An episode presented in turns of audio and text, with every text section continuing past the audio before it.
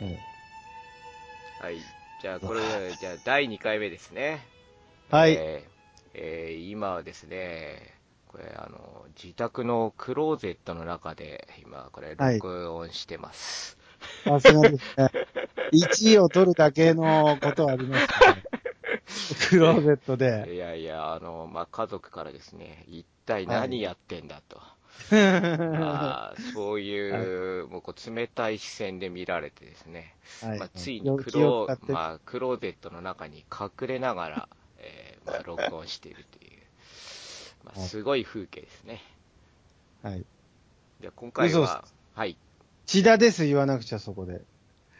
千田です。あ、えー、ポッドキャスト、えー健康部門第1位を取ったことがある千田です。はい。えー、生徒会副会長でした、佐藤亮樹です。えー前回聞きましたか、皆さん。いやー、はいでも前回ちょっとかなり喋りすぎましたよね。そうですよ。面白いですね、やっぱねう。ーん、まあ本当にね、まあ、こんなにね、近いところにいるのにスカイプでやる必要性があるのかっていうのが、そもそもがね、まあね。はい不動産探してくださいよ、本当あの、千田先生の近くに。いやいやいやいやいや、あの、近くに来られたらもう困るからね。えどっちなんですか、本当え？じゃあスカイプいいじゃないですか。うーん、まあでもスカイプ、いや、本当にね、もう何年ぶりに使ったかっていう感じですけど、まあ、はい本当に綺麗な音質で、感動いや、します本うん当に綺麗ですよね。そうそう。だって、ね、自宅なんたって何キロも離れてないのにね。うん。まあね。まあね。そういう問題じゃないと思うけど、こうネットだから。はい、で今回はいやいや。何の話題でいきますか？そうですね、前回なんかちょっと振ったんですけど、まあ先生が振った、あ、千田先生が振ったんですけど、就活についうて、ーん、そうですね。うんまあ医者と坊主だからう、ん、まあなかなか切っても切れない話題じゃないですか。うん、そうですね。うんその辺をこうん。う、まあ医者なら医者、うん、ぶ坊さんなら坊うさんん、っていううん。側から、ちょっと話しましょうんう。はい。これどうどうですかね？な、何がやっぱ問題だと思いますかね？うちら、まあ今40代の2人なんですけどね。まあこの辺の年代から見たときに考えられるもの。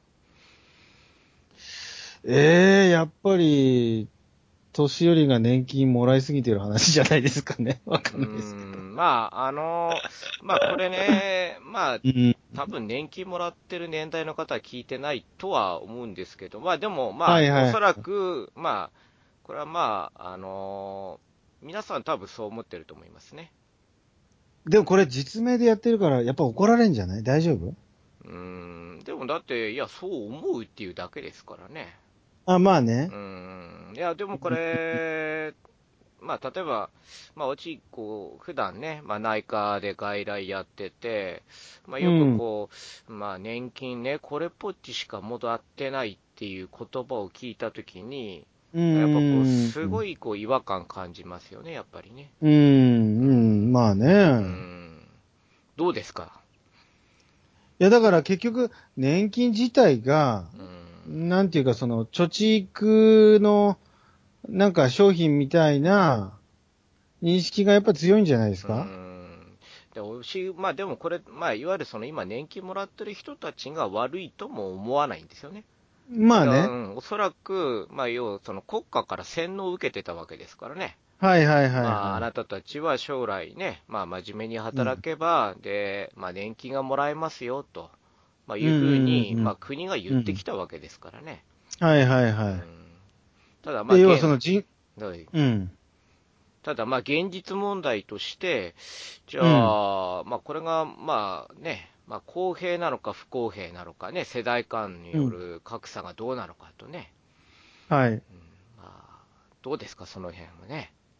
いや、だってじ結局人口のバランスが変わっていくのにう、んその、年金が、まあ同じようにもらえたり、要は、要は払う人の、なんですかね、絶対数が確保できるなんていうことは、まあ正直計算すれば、ずいぶん前から分かってるはずなんですよねそうそうそう、その通りですよね。うんまあでもてか、い、うん。でもそうなってくると、もうこれ、まあ結局、まあ政治家になれっていう話になっちゃいますよね。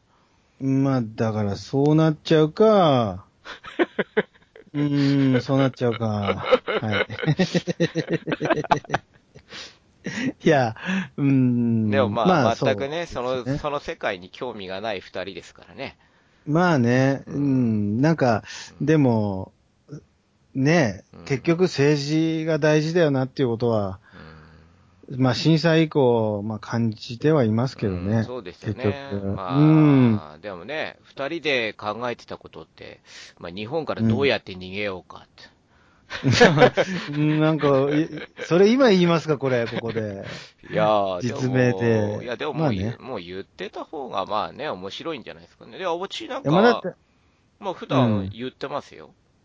うんうんうんうんうんうん。だうんからまあ、結局、やっぱあの震災の直後のあの状況で言ったら、やっぱどうなるか本当に分かんなかったですからねう。ん、そうですね。まあ、うん、やっぱり海外に逃げることも、やっぱり選択肢には入れとかないとっていう、まあ正直状況でしたからね。うんまあそうですね。まあ私たちが今こうやって、ポッドキャストを使って話をしてるのもおそらく、うまあ、ん。そういった、まあもう5年前にね、なりますけど、うんまあ、東日本の大震災があって、まあうん本当に情報っていうのが正しく伝わってきてるのかどうかと。ね。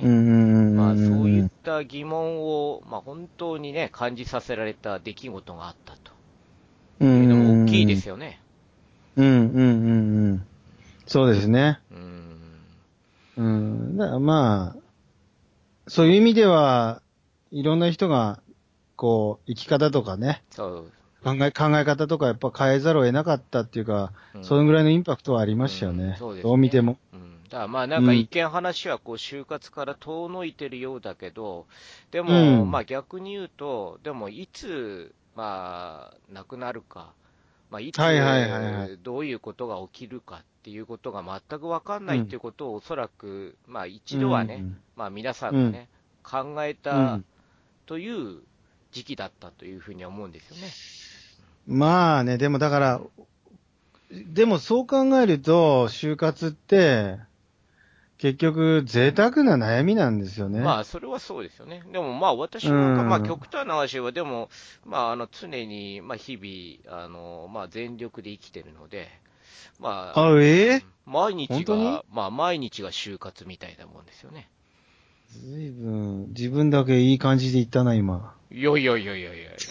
うん本当に、あの、いや、本当ですか？もいやいや、でもこれ、おそらく、まあ私だけではなくて、多分、まあこういう医療の世界にいる人間からしたら、多分、みんなそう思ってると思いますよね。